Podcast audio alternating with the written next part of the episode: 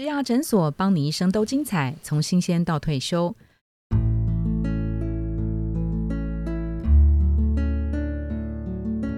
八月第三周的主题：如何成为职场明日星？我们从产业来切入。半导体呢，无疑是台湾在全世界最闪亮的一颗星星。怎么样进入半导体？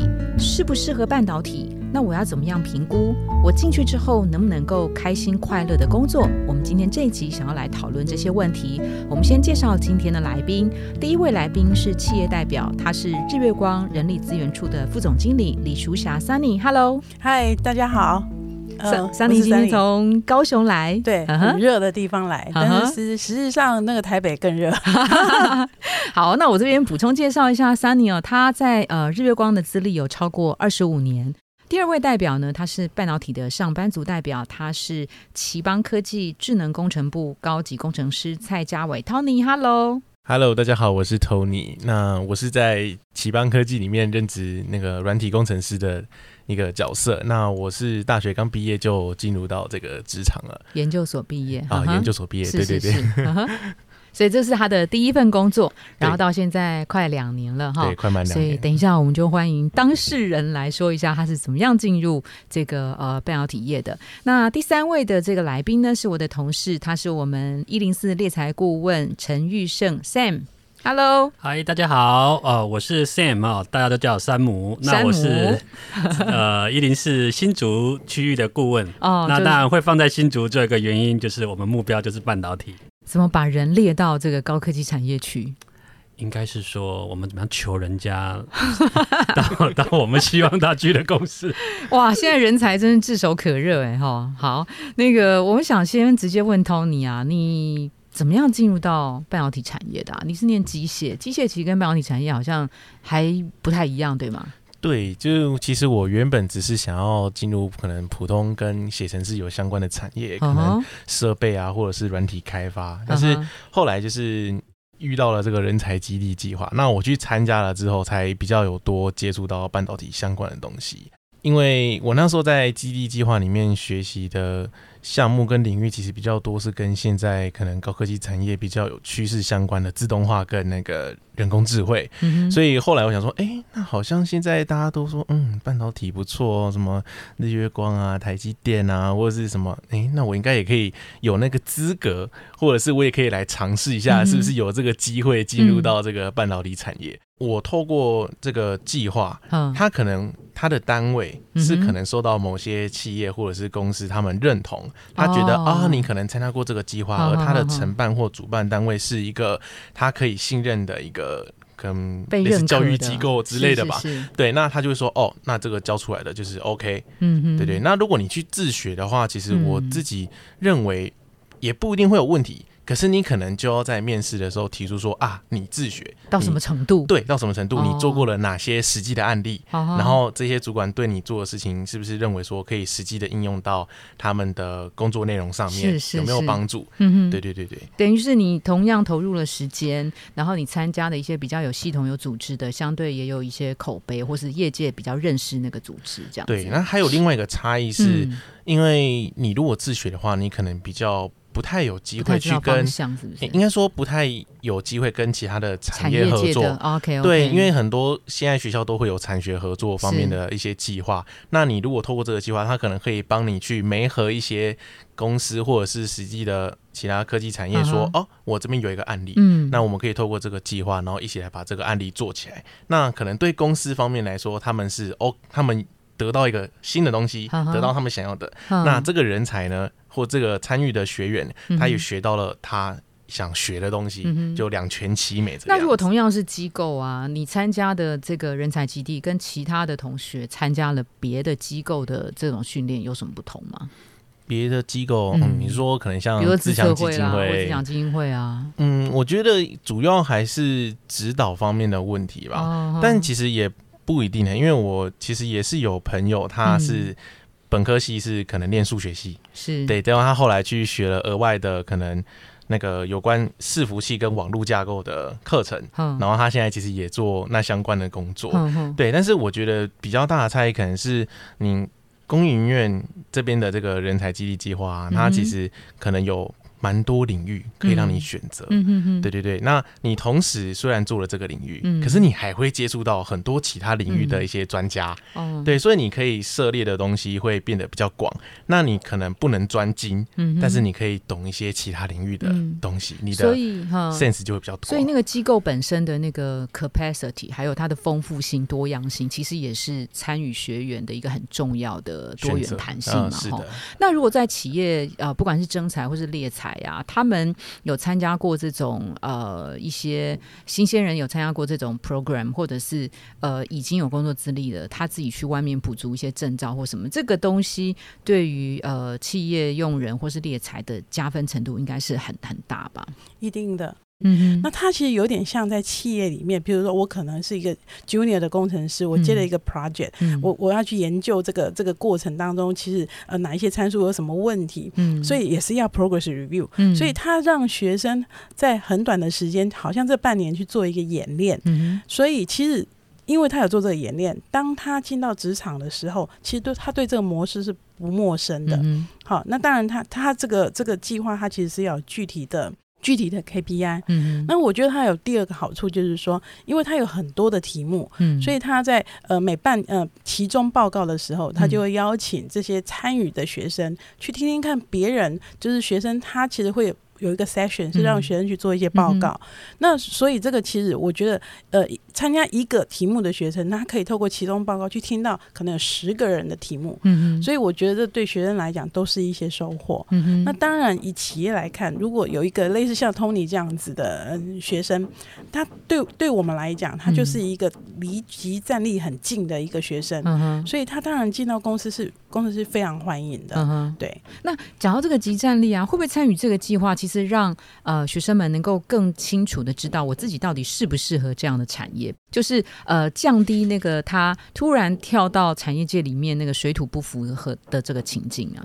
我觉得会有。可以，因为因为他这个 program 他都通常都不是一个学生，是。所以这个 project 里面可能会有四五个学生，他其实是让学生及早去做这个呃就职的准备演练，嗯，有点像孵化器，对不对？对对对。那因为现在半导体产业在最近三五年啊，持续的大缺工，不管是在企业征才或者是猎才这边收到的一些客户委托哈。那我们的理解是说，企业征才其实现在几乎能够想到的方法，能够用的全用哈，包括呃到海外去征才。刚刚桑尼也提到了，其实日月光在三五年前就已经开始去找海外的人才。我的理解是，呃，你呃。台湾的半导体厂商会找的是，比如说东南亚地区的的华人，那他们可能东南亚地区当地的生活水平不是那么好，但是他们人才素质还不错，所以他们向往呃到台湾来工作，反而工作了三五年，将来回去他的呃母国，在台湾的海外工作经验是一个很好的加分，所以呃现在半导体业者会去找这种东南亚地区的人才，这是一种。然后第二个是说他们会提高内部同事的推荐奖金，比如说我现在推荐 Tony，那我呃公司给我三万或五万，哎以前。可能叫做三万，现在可能提高到五万。那我要负责就是 Tony 这个呃刚进来的三到六个月，能够好好的适应啊，我也给他一些安全感，然后带他啊，这是一种。还有就是刚刚那个呃桑尼有提到，您过去的职场资历有三年的留职停薪，因为生 baby 的关系，现在就是有一些。科技大厂，他们专门去把女性的工程师挖出来，哈，因为他们发现女生的这个呃理工背景的人，呃，比如说百分之二十五是大学毕业生，二十五是女生，可是他们进入到职场新进的呃女性工程师可能不到百分之十，好，他们认为会有这种落差，所以他们想要去开挖这种女力，所以我们就想问呢，呃，在以日月光为例，你们用什么样的方法去补足现在比较大？大量的人才短缺。OK，其实呃，我相信 regular 跟产学合作啦，社会招募这个应该每个企业都会做。那我们其实呃，我我讲两个部分，第一个是海外求职，嗯好，就是说呃，因为我们譬如说我们在封测测试场，它其实用比较多的，因为我们用比较多的是菲律宾籍。是。那我们在高雄厂，因为有两万五千人，嗯，我们的外籍的同仁 operator 大概就有四千人，嗯那我们的工程师大概就有将近三四百个人，嗯对，所以他。已经是一个群体了，嗯，所以我们透过我们的工程师再去推荐他在呃菲律宾家乡的亲人或者是学弟妹，他们来到 join 这边。那跟刚刚主持人讲的不太一样，就是我们找的这一群人，其实我们希望他们是落地生根。嗯所以我们其实已经有第二代、第三代的呃外籍的同仁，他们在高雄落地生根。是是，所以他们或者是说他们可能跟呃台湾人就是结婚。嗯哼。所以其实我们的这个层。这大概会有两个层次，第一个层次就是说，我们去找国外的集战力，他可能在菲律宾已经是在半导体业，他挖来台湾工作，这是第一种。OK，第二种是什么？第二种就是我们透过产学合作，我们去菲律宾找台城青椒，来台湾念研究所，然后签约变成日月光的工程师。好，就是我们这是一个趋势。这个才能加大我们台湾人才不足的一个 base。嗯那它当然是补我们的 gap。嗯。但主要的主力还是台台台籍的工程师为主。嗯对。那另外的话就是说，呃，女生这个也是一个很重要的一个战力，因为其实半导体业非常适合女生。嗯。为什么？你是说工程职还是工程职啊？工程师现在越来越多，尤其是呃，就是制程工程师，像像呃设备工程师，他比较需要，有可能需要体力。嗯，但是现在有体力的女生也很多啊，真的真的是这样子。所以尤其是 P E 工程师哈，就是 Pro 制程工程师，他需要仔细，嗯，需要有耐心。哦，对，这个都很符合。尤尤其是我们台湾的的女性的那个那个女力哈，战力啊，加入。所以，我们其实现在越来越多。现在大概，譬如说，我们常常在做竞赛啊，这 presentation 工程师 presentation 可能十个里面大概有三到四个都是女生在 present，是是会拿奖。所以，其实我觉得，其实台湾的女力其实是很有看头。OK，好，哎，那猎才的角度呢？因为啊，我们曾经问说，呃，比如说访问某某家半导体，他说，哎，挖角没意思，那他就是我们客户的客户的人嘛，我这挖来挖去就没什么意思。那他们会去挖跨产业的人，跨产业在半导体业相对会比较少，啊，因为它是一个我们说的这个技术密集，哈，这个技术密集产业的话，它真的讲究一些专业上的连贯，所以跨产业的机会比较少，是不是？其实像这种人才的问题啊，其实不是在台湾啦，你像我们以前在美国真的一个笑话嘛，为什么叫做 IC？因为呢，里面都是 Indian 跟 Chinese。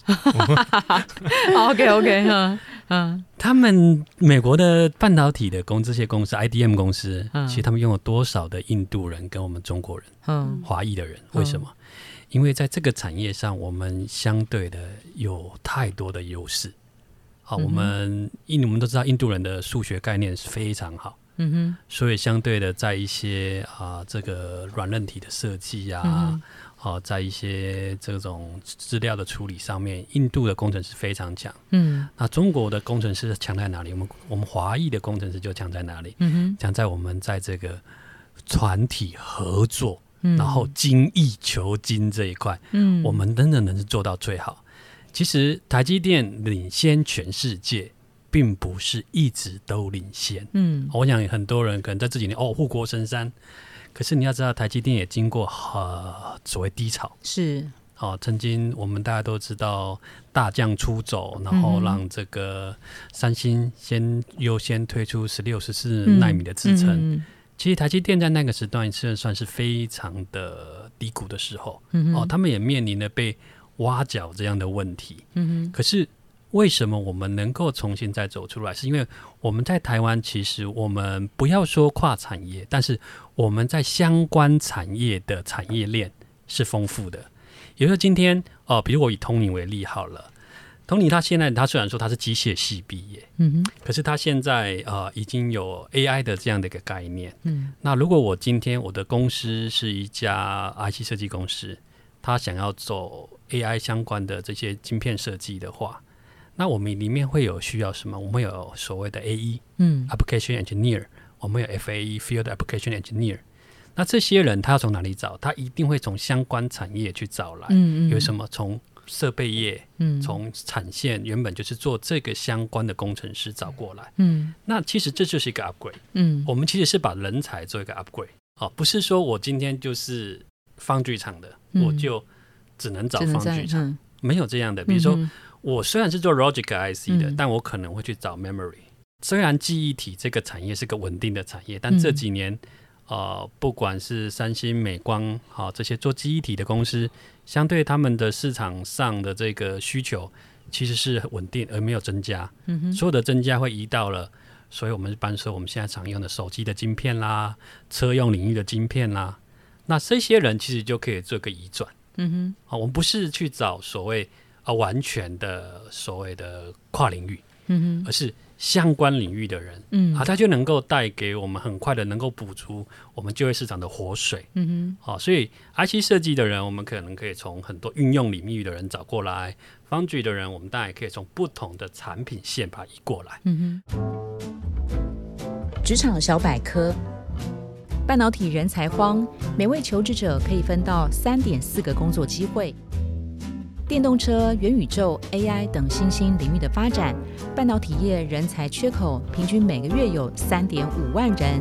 想进半导体的求职者，平均可以分到三点四个工作机会，是整体真才市场求工比一点六的两倍多。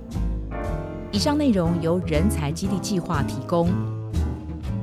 在我们的那个二零二二年的半导体人才白皮书里面呢，我们有针对这个半导体产业现在业界，比如包括日月光在内啊，需求最多的前五大核心职务，像是半导体工程师、数位 IC 设计工程师、软体设计工程师、半导体设备工程师、类比 IC 设计工程师，我们有统整出征才企业它所需要的前十大技能。那因为刚刚 Sam 有提到，就是他们征才的那个呃方向啊，会上下游的。这样去找，那可不可以分享一下？就是哎，哪一个哈是你觉得哦最厉害的这个人里面，他不用十个武器都要会，他会那一个两个哦，他就其实是现在产业界里面非常夯的。呃，其实我们说的这是叫关键字，对对对对，很多时候我们看到某一个关键字哦，我们就会兴奋了，对，这个人好，他就嗨了，好，对，比如说我们现在看到关键字？啊，哇。我们是找 AI 的工程师，看到 AI，我们当然我就兴奋了，因为这 AI 是现在最夯的。你看他的眼神，好，等下要去吃掉。就看到我们的关键字，比如像 EUV 哦，我们像我像现在每天，我想这个光是抿嘴跟你提到 EUV 啊，爱斯摩尔啊，啊台积电啊，你听到很多。其实 EUV 这一件制程，是因为我们现在突破。到所谓的两纳米、三纳米、五纳米制成，都是因为 EUV 技术的一个部分。这是一个所谓的光学相关的一个领域。但是这个领域的，你只要这个你是这个领域的人，你碰过这些东西，那我说实在话，这当然这个关键字你是符合的。嗯，当然就是我们要的人。OK，所以你像刚才我们提到。你是数位 IC 的设计工程师，嗯，我们只要看那个 RTL 这三个缩写，中了，哦，中了，这个就是我们要的。那软体设计工程师呢？啊，软体 C 加加吗？还是刚刚讲那个 Painter？现在软体设计工程师哈，都是真的都是看的就是演算法，演算法哦，软体。不是那么重，因为软体分很多。我们从最上面的 App 层开始，一直到后面，像我们以前是做所谓韧体。嗯，其实这个软韧体的部分，现在最夯就是看到什么？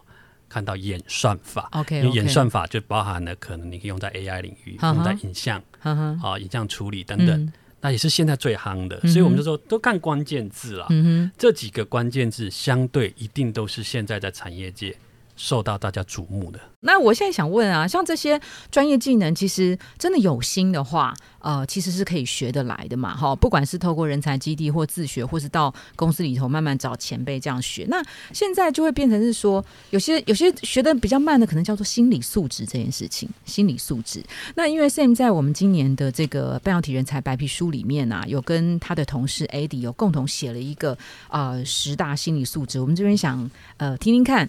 那其实呢，我们必须要告诉各位的是说，如果你找工作，纯粹只想说，哎，我是以薪水为依归，那惨了，那惨了。我们真的觉得，其实不是只是想到薪水，嗯，所有的东西哈，no pain no gain，嗯，你没有付出，你怎么会有你的所得？而且 Sunny 刚刚也提到是价值，对，也很重要。你没有创造出你的价值，那为什么公司要付你这个薪水？是，所以你自己在选择一项工作的时候，你必须去牢记，嗯，我为什么要做这件事情？我们很多说，我们说说初心嘛，本心嘛。好，我为什么要进半导体？为什么要进半导体？嗯，你想想看，就算是你如果是半导体的这些制程工程师 operator，嗯，那你要想想看，你每一天穿着这个无尘衣，嗯，在无尘室里面，嗯。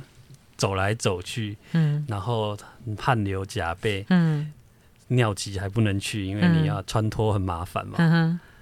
那这个你是能不能接受？OK，所以它的环境不像是大家想象的。你在领钱的当下很爽，或隔天也很爽，但是回去上班的时候又是处于那个状态了。你要知道你为什么在这个地方，你为了什么东西，然后你要在这样子的环境里面。桑尼这边是不是也想说，呃，补充一下你碰到的，比如说今天新人要 on board 了，你最想要告诉他们的是哪三件事情？因为很多人也许专业条件是够的，但是他可能阵亡在哪些因素？其实我都会建议年轻人哈，就是站在未来看现在，站在未来看，就是说简单的方法，就是说你呃，你五年后你想象五年后在干嘛？五年后你穿着无尘衣在。工作工这个职场里面在做些什么事情？这些事情是不是你想象中？或者十年后，你是不是在半导体里是一个小的 leader 或者一个 manager？就是说，一定要站在未来看现在。因为如果只有站在现在看现在，就是只有钱这件事情。然后哪一家薪水比较高，那我就去了。可是。什么叫做站在未来看现在？就是说我先想象一下五年后我在这家公司在做什么，我才可能我要 take care 客户的很多的呃呃 technical support 的事情，我可能也还是一个小的 leader，我可能要管一些呃工厂的事情，我可能要管 quality 的问题，我还有技术上我应该要做什么事情。所以其实他接下来就会跟这个企业连接。嗯这企业连接是什么意思？就是说我们如果用企业的角度来看，我们要什么？员工，我们要员工是第一个，他当责，嗯，就是说有什么事情发生的时候，我知道这是我该负的责任，我必须要做很仔细的 check，哦，然后然后或怎么样，嗯，那第二个就是呃团队合作，嗯，其实我觉得半导体产业它最了不起的事情是，它没有一个英某一个人是英雄，嗯，没有，它一定是一群人，是是。我们一群人在做做完这些事情，好，所以这个是这两件这两个一。这两个职能是非常重要的。当然，其实，在半导体行业里面，哈，要积极主动，这是必然的。嗯，好，就是说，所谓的积极主动，就是说，我在看到为什么，比如说，呃，像像半导体，呃，那个台积电的工程师，为什么客户很喜欢他们？因为他们可能会很主动的帮客户，嗯，找到客户这个产品，他在抵债的时候，可能呃，在制造会有什么样的问题？我们可能要去避掉这些这些这些这些坑洞。好，这个都是。是很重要的一个态度，嗯哼，好，所以呃，最重要还有一个东西就是城镇，这是我们台湾人的特质，嗯就是说。工作其实是要很诚实，好，就是我要诚实以对这个对这些这个产品负责任，嗯好，所以虽然很多人会提到，就是说到半导体行业里面哦很辛苦啊，就是看你干的新鲜程度啊，然后几年之后变爆干啊哈之类的，但是我也要帮半导体产业说一点话。其实这句话其实有一点老梗哈，就是说我 work smart，嗯，跟 work hard，嗯。如果你没有 work hard 过，很难 work smart。是是，所以他其实其实。基本功还是要练，然后呃，像我们我是工程师的时候，我们其实真的是半夜有些时候还是要昂扣嘛哈，接到电话的时候，那我们可能还是要去处理什么事情。这个大概就这个行业很改不了的本质。对，像我呃在比较年轻的时候的工作，我有我有一段时间的工作，他他是做 pricing，嗯。那 pricing 的工作其实我都常常讲二十四小时，我的白天就是跟台湾业务吵架，嗯，我的下午就是跟欧洲业务吵架。然后早上八点跟美国吵一次，晚上八点再跟他吵，因为他睡醒了。对，所以所以其实我们为了要 support 这个这个这个业务，其实我们都要很理解这个行业，可以让我们生活上做一些改变。但是它绝对不是永久是这样，所以他要看说我五年之后是什么，我现在做的这些努力，其实是为了五年之后的一个里程碑去做做努力，这样子会比较清楚。所以有些人进到半导体行业，他觉得哇这。这个工作是卖干的，可是如果没有演、没有训练这些基础功的话，其实很难去承受。我这我们承受都是国际上的压力。嗯嗯，对。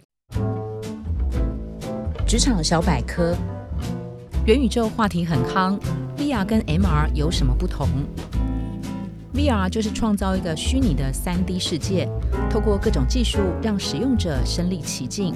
但是比较缺乏视觉跟听觉的感受，如果能够加上触觉、温度觉、嗅觉等等跟虚拟物件互动的感官体验，会有更完整的感受。MR 混合实境就是把虚拟跟真实的世界混合在一起，产生一种全新的视觉环境。例如捷运车厢电联车 MR 混合实境的训练技术，乘客进到实体的捷运车厢，用车长的视野进到驾驶舱，实际操控机器在轨道上的体验，更真实的模拟遇到紧急状况的时候要如何处理。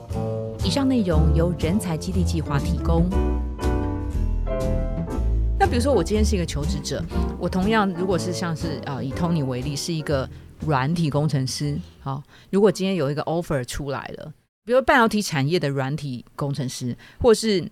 呃，网通产业的软体工程师，这个时候要怎么样？Tony 要怎么样评估？除了看钱哪边高哪边低之外，比如说他是不是一个很个人英雄主义的人？好，也许在半导体产业他可能就不一定适合。那也许你是要呃比较能够接受轮班的，这个时候也许呃半导体产业相对适合你。我自己的经验其实是我在求职的时候，我就已经设定了一个我想要的未来的工作模式。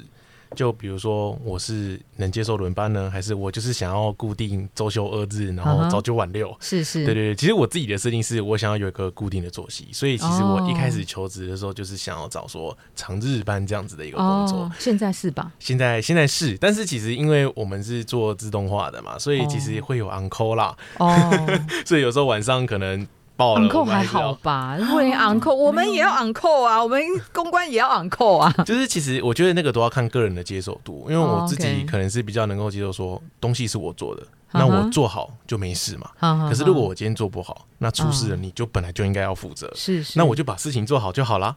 对对，所以其实接电话也没那么常接啦。对对，只是。会有那个需求，但不一定会用得到，OK，对吧？所以我觉得这个就是看个人的接受度。那至于轮班或者是长日班，有些人可能就觉得，嗯，轮班也没有怎么样啊。我反正因为轮班的工作，其实有时候可能会比较像是固定的东西、固定的工作内容。比如说产线可能固定设备工程师，就是都是在处理设备上的一些问题嘛，所以他的工作内容可能都一样。那有些人。我曾经有一个想法，是我到底是要走这种固定式工作的工作内容呢，还是我要去找一些比较常常会遇到挑战性跟研发相关的一个工作内容？我觉得这个就是看个人想要未来怎么样去做一个自己想要的工作去做一个决定 OK，我补充一个，就是有耐心做重复的事情，这件事情 其实很重要，重要，它非常重要。为什么很重要？我举一个例子好了，比如说我。我而且轮班这件事情，其实我非常鼓励年轻人练一下。就是你人生可能有三年在做轮班这件事情，可是你不见得一辈子都在做。可是如果你现在有年轻有体力的时候，不去做这个事情，你等他有年纪的时候做轮班的时候才叫悲惨。对，所以其实做这个轮班的。练习哈，其实有些时候我看过我们公司的一个工程师，我觉得是很好的例子。嗯，他就是一个轮班的设备工程师。嗯，然后他就是他的工作就是 set up 机材，就是做有耐心做重复的工作。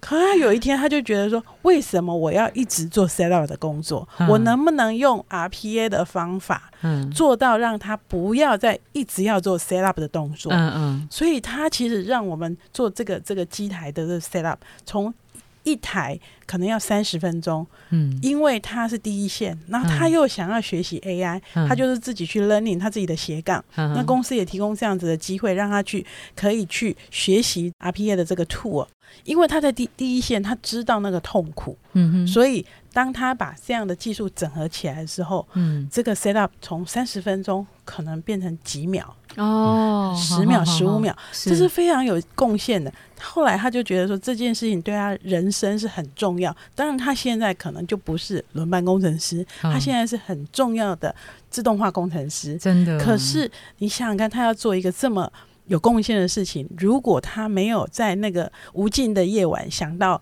这个事情要解决，他怎么会去做这个事情？哦，对，就是他得要耐得住性子，而且他必须想要呃发掘一些问题，并且解决那个问题。刚刚桑尼提到的，我想到我们前几集的一个来宾，刚好就是八月份的这个系列，他是三十一岁的企划，他是一个某大汽车公司的那个呃企划，三十一岁是他们公司五百五十人当中最年轻的企划的主管。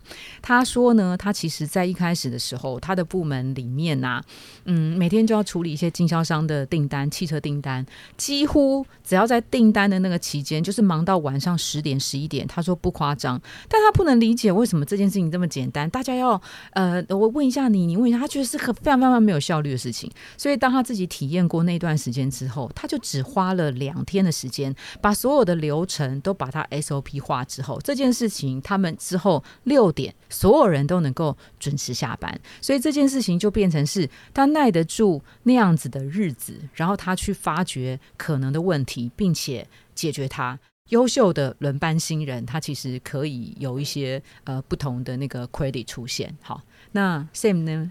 其实有的时候我们刚才说的这个问题是习惯了，对，习惯这个问题其实有时候很恐怖啊啊！其实很多人都说我们以前就这样啊，但是这个在半导体产业其实反对反而是比较不会存在，因为半导体产业永远在找怎么样是最快。更快、更好的办法。OK，所以哇，很辛苦，要耐得住，然后要发现问题、改善问题，而且它每天分分秒秒都在变化，对不对？呵呵。以前说所谓摩尔定律嘛，嗯，十八个月一次是，可是其实现在的时间越来越短了。对，老实说，就是压力是很大的。你每一个时段，你都在考虑下一个阶段我们要做什么。那我像我最近刚好有一个朋友，他的小孩八月一号要进台积电，嗯。他来问我，是，那我就问他说：“你在哪个部门？”他说：“我在 EUV 的部门。”嗯，我说：“首先呢，我要恭喜你，最红的，对，因为你已经进入最重要的部门了。是，但是我有几点我一定会要先跟你说，因为你可能进去之后会遭遇到很多的挫折。嗯，但是你先永远记住，就像我们在我们里面提到的，不要去怀疑自己，因为在半导体产业，没有人是全知全能的。嗯，你不会，你不懂。是正常的，嗯，但是你要去问，在半导体产业讲究的就是说，每一件事情你都要完全明白才去执行，嗯，你千万不要懵懵懂懂就去做，因为这样付出的成本会更高。哈哈，你可能在这三五年里面你能学到的东西，嗯，你等你过了三五年以后，你回头来看，哎，我的同学怎么还站在原地，而我现在怎么爬到这么高的位置？哈哈，那个时候你还年轻。嗯，你还有最多的能量可以往上爬。嗯哼，你总不会等到三四十岁、三十五岁以后说：“哎，我想要开始去努力了。”嗯哼，可是这个时候你能不能有机会？没有体力了。对，能不能有机会都不一定哦。我们其实也碰过很多很优秀，他可能以前是做这个，他做的也很优秀。嗯，他也觉得现在半导体产业很有机会。嗯，可他想要转到这个边来发展。嗯，可是老实说，你到了一定的年龄以后，嗯。不见得你的主管愿意再给你机会。嗯，啊，这是这个是真的，很现实的，很现实的面。哇，不行，那我一定要问一个问题啊。那你这样针对中高龄的这些人的话，有没有什么他可以转型的，或是加值的，或者怎么样的？其实，在半导体产业哈，它我们常说，刚才我们太多太偏工程值啦，这应该说工程值啦。对对。其实每一个公司都不是单只有一个面向，我需要做工程，可能这个这个工产业它在工程的比例是高的，嗯，但不到百分之百，没有百分之百都是工程师的公司。嗯哼。每一个公司我们想看嘛，你一定会有什么？行销业务或是行政人员吗？一定会有管理部的人嘛，因为有 HR 嘛，你有后勤的人嘛，嗯哦。那你一定有业务的人。那其实台积电最重要的是什么？Customer service。你要想看，我们的客客户都是世界 T O One 的客户。嗯，你的客服想要服务好这些客户也是不容易的事情哦。嗯，其实我举一个例子哈，我觉得还蛮好的，就是说，呃。可能有一些人从呃第一线的工工程工程师，他们下来，哦，他们可能转转内部转职。嗯，有些人，譬如说现在电不够嘛，对不对？所以我们每一个企业都在想怎么省电。嗯，OK，所以有机械背景、有电机背景的加入 facility，嗯，这对 facility 还是非常大的注意啊。嗯就是说，可能我们在做一些呃转。转调呃轮调的时候，有譬如说我可能本来是在呃设备工程师是在工厂里面做轮班，我不想做轮班了，是。我年纪有点大，可能三十一二岁，三十一二岁，比如说三十五岁好了，三十五岁好了，那可是公司现在在提提供说，哎，我我要做很多的节能啊，省电啊，我有 facility 的。的的 domain knowledge，那我就转调到这个单位去，开始 join 这个这个省电的动动作，呃，一些一些计划。其实这个也是一个方式，所以内部轮调其实就像我我我 echo 一下 Sam 讲的，就是工作呃公司里面工作类型很多，是。可以做一些调整，对。但是你一定要先认同这个企业，这个企业是你想要把你的年轻岁月投入在这个地方，所以他就会给你很多的舞台。那我们在这一集啊，就是关于该不该以及如何进入半导体，我们先聊到这里。那在八月份的主题呢，是如何脱颖而出，成为职场 MVP。那在知道了征才企业跟薪资的这个呃趋势之后啊，我们下一集会想要让听众朋友们知道更多在半导体工作的这个职人故事，也欢迎大家继续收听哦。拜拜，拜拜，拜拜。